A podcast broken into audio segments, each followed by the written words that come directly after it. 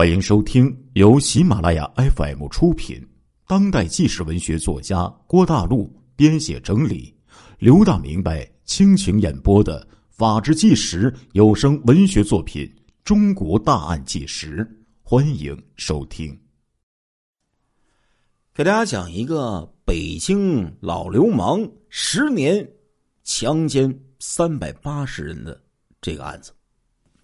这是上世纪七十年代震动京城的大案呢，团伙专门入室盗窃抢劫，遇到独身妇女必定强奸，作案范围啊遍布朝阳区、通州、顺义等地，十年间呢，共发案将近四百起，警方是动用了大量的人力物力去侦查，无奈犯罪分子太狡猾，当时。刑事技术有限，始终没有能抓到这些犯罪分子。最后机缘巧合之下，案件才得以告破。出人意料的是，哪有什么团伙啊？这么多案件都是出自同一个人。因为他作案后总能顺利的逃脱，警方给他取了一个绰号，叫做“飞毛腿”。飞毛腿第一次犯事儿啊，是在一九七二年的夏天。那时候有革委会，革委会接报的情况是，有一蒙面裸体男子夜入十八里店一农村民宅，强奸了一个带孩子的年轻妇女。黑漆漆的，受害人连案犯的身高体型啊都说不清楚。这以后，类似的案子接连发生。都是盗窃，顺便强奸。嫌疑人每次都是蒙着面，让人呢看不到脸。有很多名受害人指出，案犯自称是老流氓，因此这个名号可比飞毛腿更加响亮啊。老流氓的作案范围呢，是以朝阳区双桥为中心，向外扩散到方圆十里。这么大的区域，要找寻他的足迹，谈何容易呀？但是再难，也得办呐。除了公安，政府动用了三百民兵，合计四百人，在一九七二年冬天来了一场大围捕。还别说，人海战术还见效挺快的。这伙子人撤出去，在几个被认为老流氓可能作案的村子重点设防。两天之后，老流氓就撞了网啊！遗憾的是呢，老流氓去的是一个偏僻的村落，那里只有民兵设伏，没有公安，经验不足，导致抓捕失败了。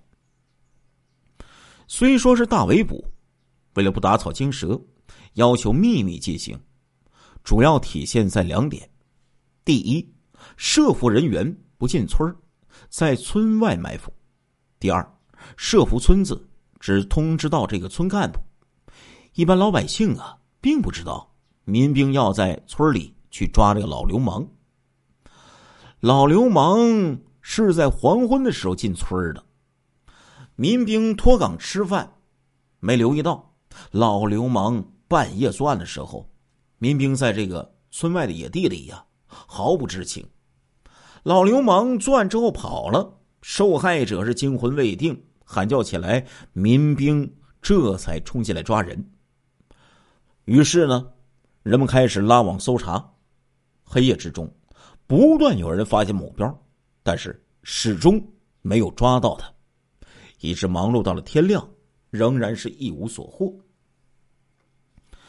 民兵连长认为，老流氓是在合围形成之前，从包围圈之间的缝隙中溜走的。但是随后赶来的公安干警，在对现场进行勘查之后，得出了不同的结论。他最初啊，压根儿就没跑啊。嫌疑人作案结束，刚离开现场，受害人就叫了起来，周围邻居立马就有了反应。几分钟之后，形成了包围圈，他完全没有充足的时间逃离。警方在受害者的房屋后面发现有一堆散乱的秸秆。可是呢，受害者描述，他明明是把秸秆堆放的整整齐齐的。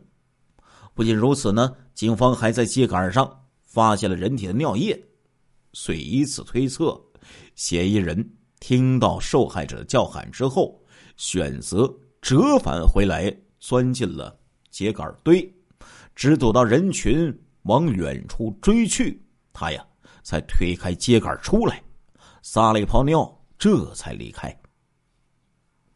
多年之后，老流氓被捕，供述中印证了警方这个推测。回到当年的案件侦破哈，警方发现呢，嫌疑人作案的区域主要集中在当地的农村的地区，住宅呢多为单独的院落，彼此间有距离。更主要的是，窗户保留了部分古用，保留了部分古人呢。用纸的习俗，上半部是糊纸的，下半部呢才是玻璃，而且没有挂窗帘和锁窗的习惯，因此呢，就方便了案犯观察屋中的情况，确认没有成年男子。另外，当地的男性青年呢，大多呀是在京郊工厂里上班，很多人呢还得要上夜班，家中只有。留有这个妇孺居住，客观上就为嫌疑人多次作案创造了条件。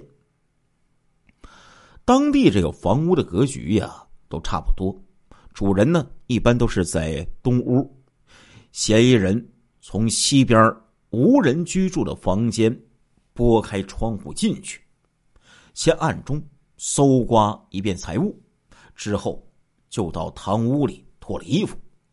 只用黑纱蒙面，进入女性住屋实施犯罪。作案之后，他威胁女子不得叫喊，否则就杀了他。这为他退回堂屋穿衣服离开赢得了时间。警方发现，嫌疑人作案的时间呢，这个间隔呀，可以说是毫无规律可言。有的时候明明警方在搞大清查，周边皆知。这小子还敢顶风作案，而且呀，连续几天不收手。有的时候呢，他又长久的沉寂。这和其他一些惯犯一次犯罪后得到满足，会较长时间不再犯罪，或是一段时间不作案就难以忍受而必须要犯罪的情况就完全不同了。这个古怪的规律。直到案犯被抓归案，才有了答案呢。原来所谓的老流氓和妻子呢，在性生活方面不太和谐。每次他在老婆那里得不到发泄，心中欲火旺盛，就想找地方解决。发展到后来，仅仅是和妻子吵一架，他就会变得很冲动，继而出去作案。那些间隔时间长的案犯呢，是他外出打工，很长一段时间没和妻子相处，也就没有犯案的诱因了。听到这个理由啊，参与审讯的民警啊，真的是哭笑不得呀。有人开玩笑说，如果他和妻子早点离了婚，一直不见，或许呢，他呀还能变成一个正常人。也不会有那么多受害者了呀。玩笑归玩笑啊，犯下如此多的罪案，最根本的原因只能是在嫌犯的身上，而不应该去苛责他的妻子一样的旁人。然而这些都是后话。那个年代呀，搞经济、搞生产，那热火朝天的，三四百个青壮男性一直不劳作，哎，来逮这个采花贼。不仅创造不了价值，还要消耗大量食物，时间一长，政府呢就无力负担了，只有解散了民兵队伍，警察这边也都是各司其职，做回本职工作，只留下十来个人继续侦办。如此一来，就等于给老流氓松了紧箍咒啊，也让这一案件从开始到结案。持续了十年之久，并且最后抓捕老流氓还不是水到渠成，更多的靠的是啥呀？机缘巧合呀！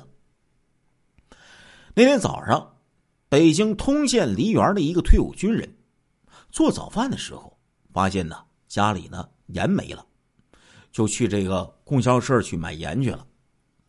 走到供销社门口的时候，他看见里边啊出来一个人，见了他神色一滞，顿了一下，才继续往前走。退伍军人呢，在部队呢是野战军。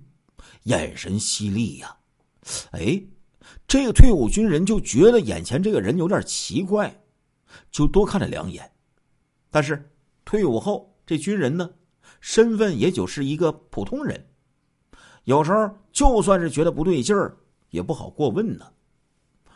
退伍军人刚跨进这个店门，就见到供销社的营业员探出头来，一看到他，就指着门外大声喊道。抢劫，那个人抢劫。事情不明了，哎，这个之前不明了之前呢，不方便过问。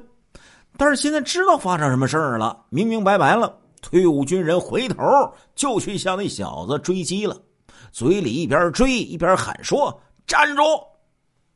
那小子刚刚和退伍军人擦肩而过之后，就加快了脚步。再听到营业员的喊声，直接就跑起来了。距离上啊，就占了有五十米的优势了。由于时间尚早，街上没什么人，退伍军人边喊边追。这时候才有七八个人加入了追赶的队伍。但是那小子呀，飞毛腿啊，体力甚好啊，速度就从来没降低过。十多分钟之后，就把多数追赶的人就给甩开了，就只剩下一开始这个退伍军人了。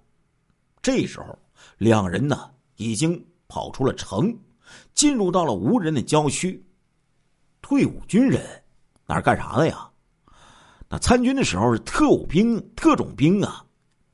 按说体能算是好的了，但是始终和那小子呀就隔着一段距离。军人一琢磨。不能小瞧这小子呀！现在只有自己一人追，万一他身上有凶器，自己可占不到什么便宜。于是呢，军人就开始注意两旁。当从一些断墙边跑过去，顺手就捡起了一块砖头。砖头提在手上，加大了自身的重量，长时间下去啊，反倒不利了。一念及此。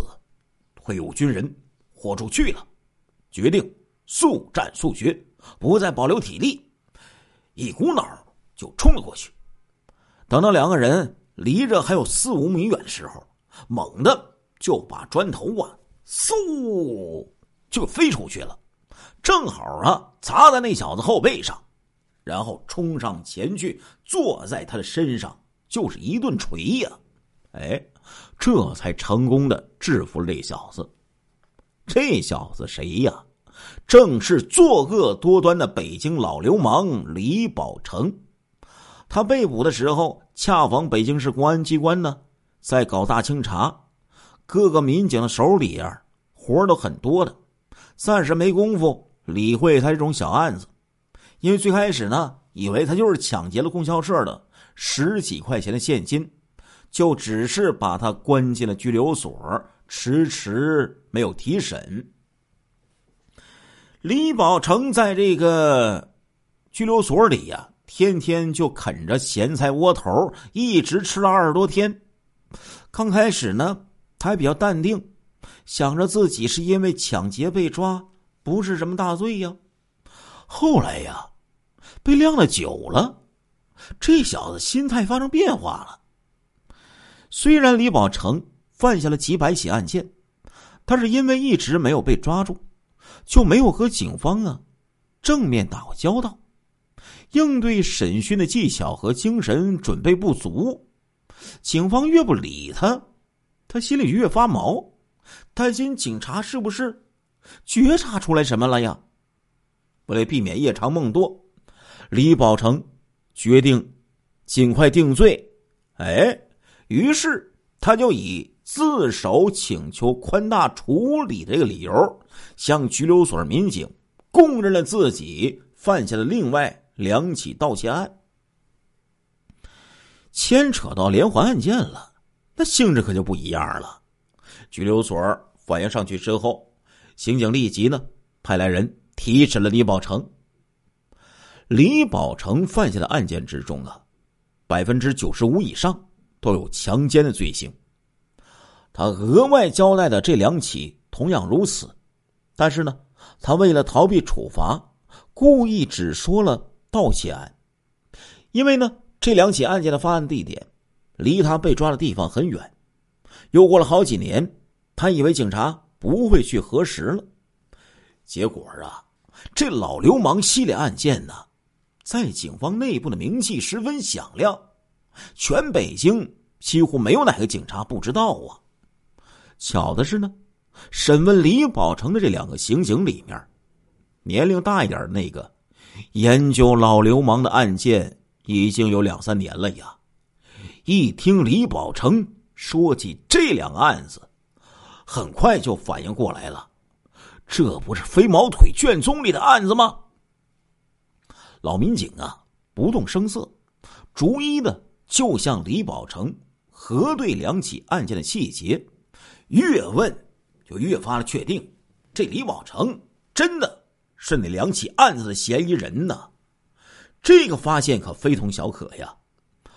老民警呢，也没有打草惊蛇，正常的就结束了这次讯问。回到局里，就向上级报告。领导们是连夜商议，之后决定继续引蛇出洞。第二次提审呢，还是由之前那个两个民警进行。他们对李宝成的态度呢，都还不错。肯定了他自首的情节，说呢会向法院说明，争取判决的时候从轻处理。李宝成这一听啊，心里这大石头落了地。老民警就看准时机，突然脸色一沉，就说：“但是，通过你交代那两起案件的作案手法来看，与我们掌握的。”另两起盗窃案极为相似，你得向我们做出说明啊！李宝成当然不承认呢。年轻的民警一下子就变了脸，声色俱厉，说他若是还心存侥幸，不全部交代，那前面的自首行为可就一概不认了呀！不仅如此，还要继续深挖，看看有没有遗漏。李宝成一听就傻眼了呀！他最初怕的就是警察扭着不放啊。这时候，老民警呢又好言相劝了，给他说明利害关系。哎，民警这出双簧唱完，李宝成就放弃了抵抗了。问清，民警说的是哪两起案件？斟酌一番之后，就讲出了盗窃的情节，对盗窃后的强奸之事仍旧一字不提。他哪里知道啊？老流氓系列案的内情都是高度保密的，除了民警，只有每个当事双方知道的最清楚。他把各种细节讲的是明明白白，简直就是自投罗网啊！至此，李宝成。所讲的四起盗窃案件的详情，除了省去了强奸情节之外，与老流氓系列案的四起案件完全对应。警方确定，李宝成就是老流氓。在那个年代呀，那个背景下特有的那些我经常讲的满清十大酷刑那种审讯手段之下呀。李宝成终于认罪了，前后讲出了犯下的近两百多起的入室盗窃、强奸、抢劫案，还有一些案件呢，因为时间过于久远，他实在是记不住了。经过梳理，警方最终给他定的是三百八十起案件呢。半年之后，李宝成被执行死刑。无论放在哪个时期、哪个国家来看呢，一个人犯下如此大数量的这些罪案，那简直就是令人震惊啊，对吧？但是实事求是的说，以现在的眼光来审视，和我们大家一样，不排除这个李宝成可能被犯罪的可能。说的直白一点三百八这个数字啊，应该有一定水分。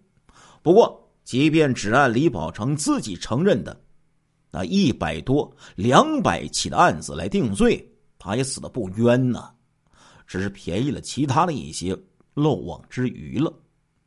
现如今呢，各位听众朋友啊，随着科学技术的迅猛发展，天网追踪、痕迹检验、DNA 鉴定等刑事侦查技术也是日新月异。在这样的情况下，再也不可能发生数量如此巨大、影响如此恶劣的连环案件了。这是时代的进步，也是我们的幸事。同时呢，要提醒各位听众朋友，切莫犯罪呀！亲爱的听众朋友们，这一集的《中国大案纪实》播送完了，感谢您的收听，我们下一集再见。